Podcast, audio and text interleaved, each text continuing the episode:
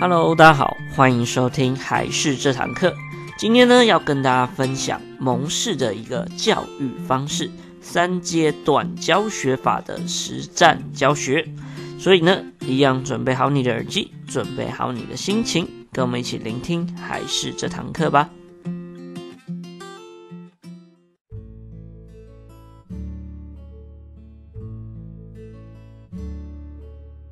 Hello，大家好，我是还是的木须。那今天呢，比较特别一点，今天就是要来跟大家分享一下，我觉得一个非常好用的教学手段，就是呢蒙特梭利教学法非常常用的一个叫做三阶段教学法，来提供给大家。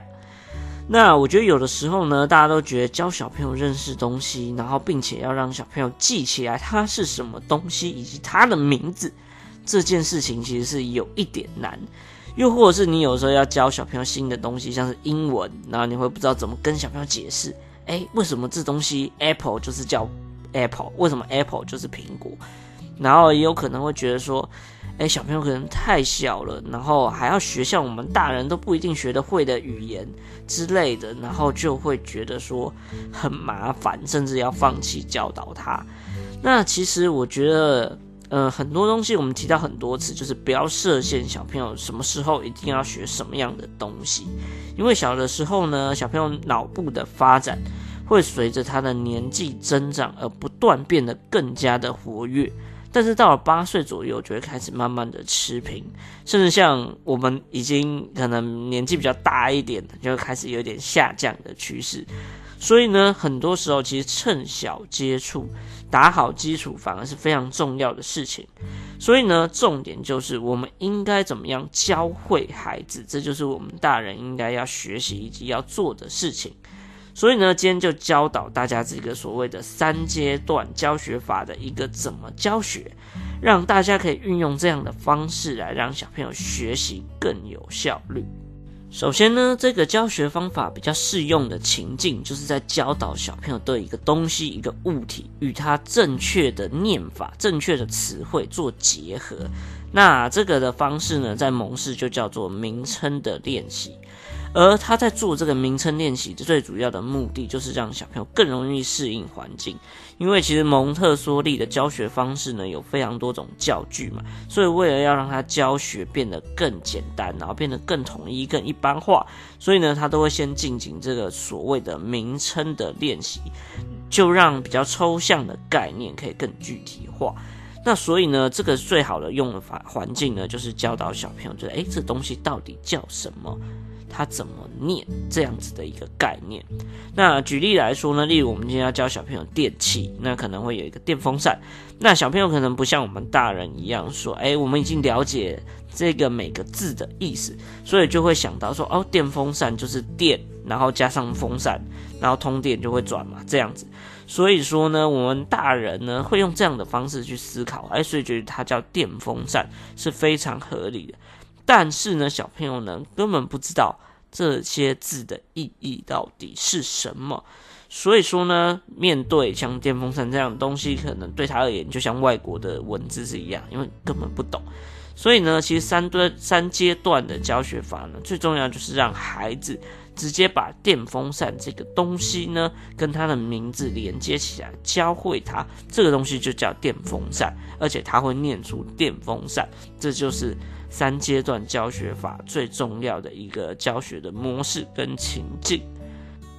那三阶段教学法呢，它实际上的操作的步骤有三个。第一个呢，就是先命名给小朋友听；再呢，要教小朋友区别；以及最后呢，就是要教小朋友怎么发音。那我们这边呢，用教导小朋友颜色为例子，然后让大家来了解到底是怎么样来操作。那首先呢，第一个部分呢，就是要教导小朋友命名的部分。那这边大家要注意一下，因为我觉得有些家长在教导小朋友的时候，会怕孩子听不懂，所以呢，就很常用小朋友的语言的方式来教导他。那这样其实想法是没错，但有的时候就因为忘记，又或者是觉得说，哎，直接教小朋友这个名字有点太难。然后就不教小朋友他真正应该怎么念，例如呢，像肥料啊，会觉得说，哎，小朋友可能听不懂肥料是什么，那他可能就会转而说，哎，是让植物可以吃的饭啊，或是让植物长大的东西，然后会解释，哎，这个材那个肥料是什么样的东西。但到最后却不继续教小朋友，哎，这东西叫肥料，这东西叫肥料，而是只是解释给他，这样呢会导致小朋友他有的时候没有办法记住，所以这样就会有一点可惜。所以说呢，其实命名是非常重要的一件事情。它简单来说就是介绍这个东西的名称给小朋友认识。所以呢，在我们第一个阶段命名的部分，马上大家就是要注意到，要一一的重复，然后耐心的要带孩子去认识这些东西的。真名称，例如呢，像认识颜色的部分，我们就可以准备三个不一样颜色的球，就跟小朋友说：“哎，这个是红色，这个是绿色，这个是蓝色。”这样子反复的带小朋友来认识这些颜色的名字。那比较需要注意的地方是在命名之前呢，我们要做一个短暂的停顿，例如说：“哎，这个是红色。”红色这样，然后而且呢，发音要比较清楚明确一点，然后要尽量适当的多重复几次，这样直到就是你觉得哎，小朋友应该稍微记住哎，这是红色的概念的时候，就可以进行下一个阶段。那所谓下一个阶段呢，就是所谓的区分。那区分的部分呢，简单来说，其实也是让小朋友练习刚刚的命名。像在这个部分呢，我们也会不断的把这个物体说出来。例如，我们刚刚在教小朋友认识蓝色的话，我们就可以来用游戏的方式，比较有趣的方式来询问小朋友说：“诶，请指出哪一个是蓝色，哪一个是红色，哪一个是黄色。”这样子呢，来让小朋友互相的呃游戏，以及鼓励他，然后并且还是不断的重复刚刚命名的颜色，然后在这边呢，就是教导小朋友来区别说，诶，他知不知道哪一个是蓝色，哪一个是红色，哪一个是黄色？那这个阶段呢，其实是非常重要的一个阶段。那这时候我们要尽量不断的正面的鼓励小朋友，